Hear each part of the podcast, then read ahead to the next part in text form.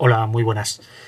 En 1839, un tal Goodyear eh, realiza la vulcanización del caucho y con ello consigue hacer la base sobre la cual se crearían los modernos neumáticos de goma. Goodyear, sin ir más lejos, es la marca de uno de esos neumáticos, pero también tiene otros tipos de aplicaciones, eh, este invento, este descubrimiento de la, de la, vulcanización del caucho. A partir del siglo XIX precisamente se encuentran los primeros controles de natalidad, o se pueden detectar los primeros controles de natalidad por parte de los gobiernos, y la vulcanización del caucho posibilitó la primera aparición de los preservativos de goma. Eh, parece curioso, eh, pero la invención del preservativo es algo que eh, muchísima gente intenta atribuirse a su, propio, a su propio pueblo y a su propia nación. Un poquito de nacionalismos va a ir el capítulo de hoy, pero por lo pronto sabed que el primer gobierno que adoptó estos preservativos de goma creados por o creados gracias a la vulcanización del caucho de Goodyear fue el gobierno francés. Fue el primero que intentó incluirlos dentro de sus políticas de natalidad para controlar la población. Bienvenidos al capítulo número 15 del podcast del Búho.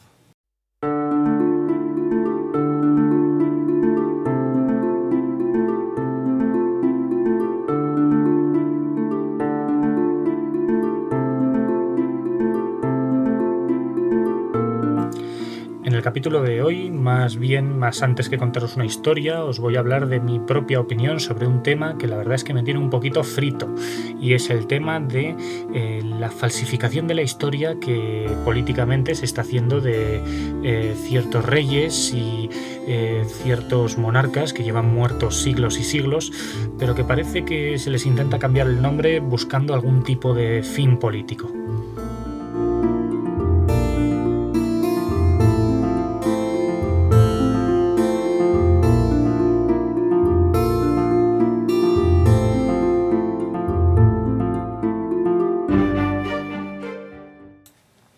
Antes de meterme en harina y antes de empezar a dar mi opinión clara sobre todo este tema, eh, eh, quiero levantar las manos y mostraros que voy desarmado y para eso me voy a presentar.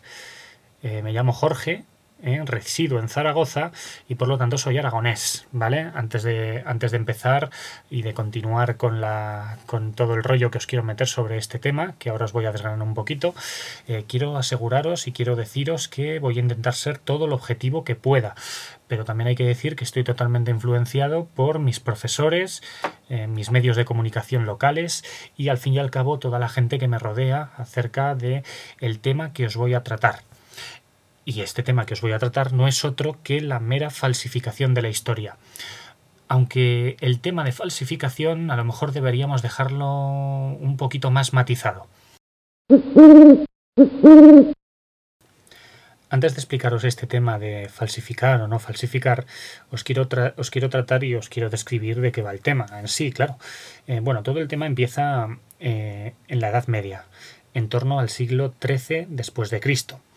En el siglo XIII después de Cristo, pongamos más bien en el XII después de Cristo, el reino de Aragón y el condado de Barcelona se unen por vía matrimonial.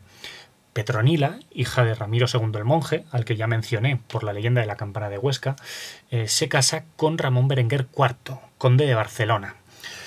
En ese momento comienza una unión que se hace llamar la Corona de Aragón, una corona de Aragón es un territorio, eh, la corona de Aragón quiero decir, es un territorio amplio que, eh, en que está compuesta por varios territorios a su vez que tienen diferente categoría, si se, si se me permite la expresión, categoría en cuanto a título eh, sobre el tipo de dominio que ejerce el señor en ese territorio.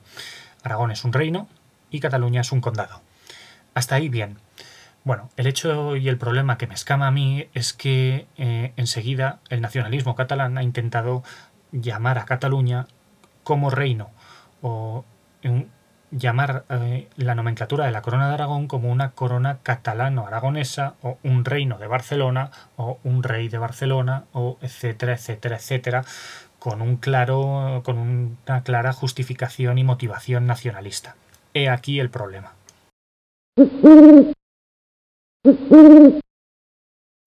La corona de Aragón se fue expandiendo y fue ampliando sus territorios a lo largo del siglo XIII y XIV, sobre todo. y se fue expandiendo por, sobre todo hacia el Mediterráneo, hacia el este y hacia la costa mediterránea por la propia, la propia península ibérica. El reino, la corona de Aragón, perdón, eh, formada, acabó estando formado por varios territorios como eh, un protectorado al sur de Francia, que digamos que también eh, todos los alrededores de la ciudad de Montpellier pertenecían a Aragón. Se fundaron dos reinos, como el reino de Valencia y el reino de Mallorca, y también se fundó un reino que es el reino de Sicilia, ¿vale? Porque eh, Sicilia también formó parte de la corona de Aragón y el norte de Italia en su momento también. Incluso hubo un condado en Atenas, o dos condados, se podrían llamar condados, de Atenas y Neopatria, en Grecia. Aragón llegó a conquistar eh, unos territorios allí también. En cualquier caso, eh, hay que tener en cuenta que la Corona de Aragón era una especie de conglomerado de territorios, como ya os he dicho, y esos territorios tenían diferente eh, titularidad, diferente categoría. Y el caso es que el condado de Barcelona nunca dejó de ser un condado. ¿Es eso malo? No, no es malo. No pasa nada porque Barcelona eh, no fuese un reino nunca.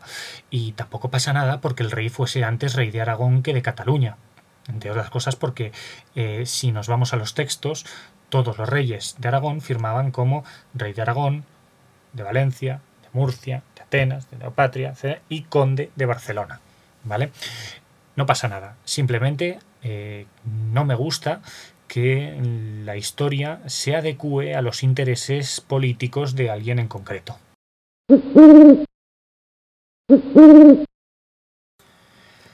¿Es una falsificación de la historia?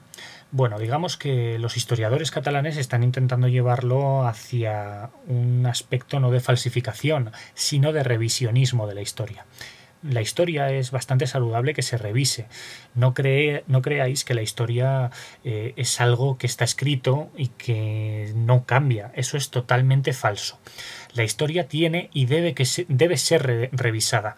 O sea, la historia eh, tiene que tener una relectura de los historiadores nuevos y jóvenes que van saliendo para que la vuelvan a reinterpretar y vuelvan a intentar explicarla mejor. Por lo tanto, como el ser humano es falible y nos equivocamos, es muy habitual y también muy comprensible que los historiadores de una época se vean totalmente condicionados por la época que les ha tocado vivir. Sin ir más lejos, hubo una época a finales en la segunda mitad del siglo XX de una historiografía marxista que buscaba ante todo la, eh, demostración de que la lucha de clases que pregonaba Marx eh, había sido constante a lo largo de la historia esa historiografía marxista, muy de, sobre todo del tercer cuarto del siglo XX, digamos, entre el 50 y el 75, eh, esa historiografía marxista estaba muy, muy influenciado por la existencia de la URSS, por eh, la Guerra Fría, etc. Es por lo tanto comprensible que los historiadores catalanes hayan sido influenciados por el ámbito nacionalista que actualmente hay en Cataluña. Y no pasa nada no pasa absolutamente nada.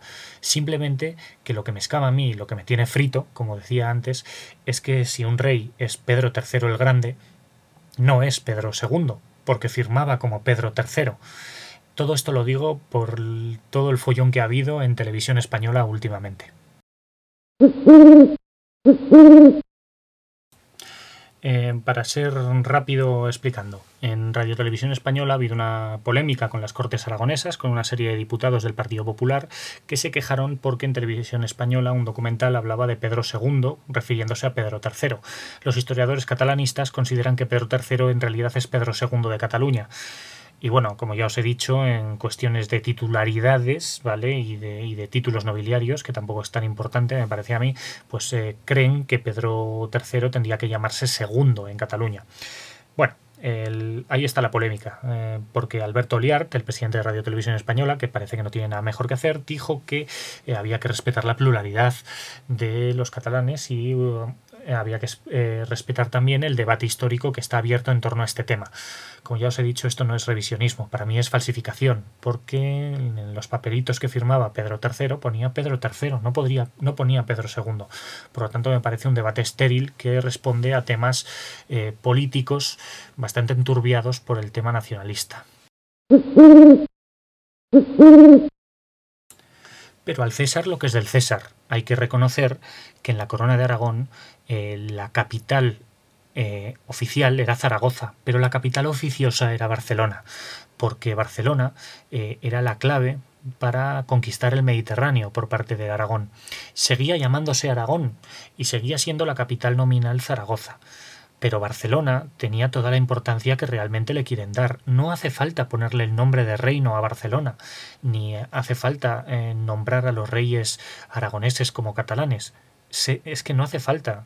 Barcelona tenía una gran importancia para la conquista del Mediterráneo por parte de Aragón. Muchos cronistas eh, hablaban de que los peces del Mediterráneo llevaban el escudo de Aragón en sus lomos, porque Aragón eh, fue una potencia marítima de primer orden a lo largo de los dos siglos que os he mencionado, el, XIII y el XIV.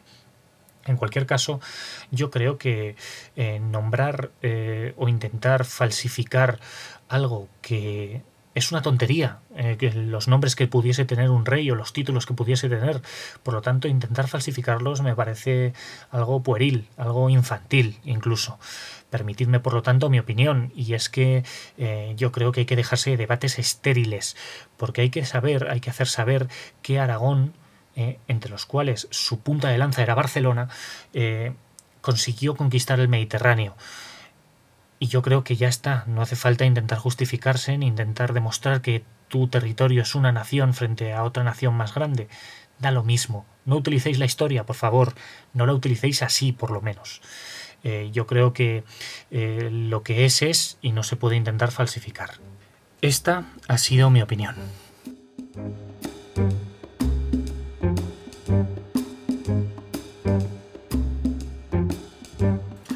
Os ha gustado el capítulo, no queréis volver a escuchar mi voz nunca más, lo entiendo, a veces me pasa, pero también si queréis opinar sobre cualquier tema que haya tratado en cualquier capítulo, sobre todo de este, que ha sido bastante polémico creo yo, podéis remitírmelo a el podcast del a los comentarios de la entrada en el podcastdelbúho.com o a Twitter, mi usuario es guion bajo Jorge guion bajo. Eh, también podríais hacerlo en el grupo de Facebook si lo actualizara de vez en cuando, pero bueno, a ver si algún día me da por ahí y me pongo las pilas, que estoy un poco bajo. Bueno, nada más. Un abrazo y nos vemos en el siguiente capítulo.